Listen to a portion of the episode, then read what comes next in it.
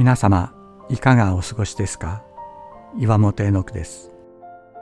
今日も366日元気が出る聖書の言葉から聖書のメッセージをお届けします。6月15日キリストの名代。名代という言葉があります。自分よりも上位の人の代理を務めることです。しかしこれは本人に代わって意見を述べるだけでなく本人がそこにいるのと同じ権威と職能を持つことを意味します。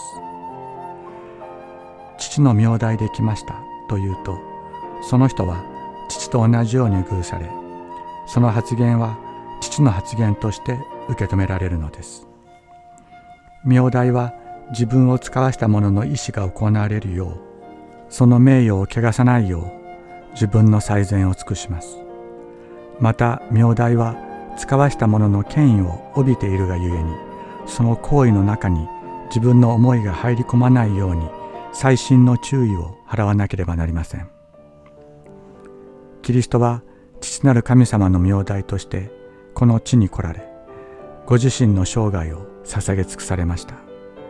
ご自分の栄光を求めずご自分の力のすべてを弱っている人貧しい人病んでいる人たちのために注ぎ尽くしそしてついに苦しみと地獄の極みであった十字架にかけられ贖いの血を流してくださったのです。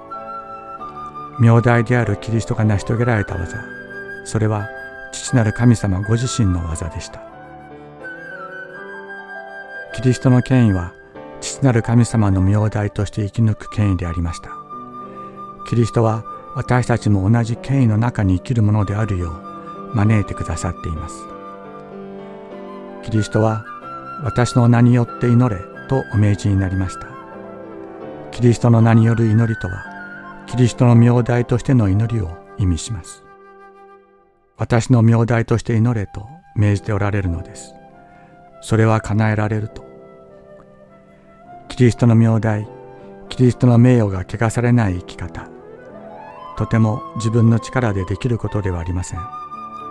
しかしキリストの名代として祈るものでありたいという願いを持つことは大切です。キリストはその願いを受け止めてくださっている。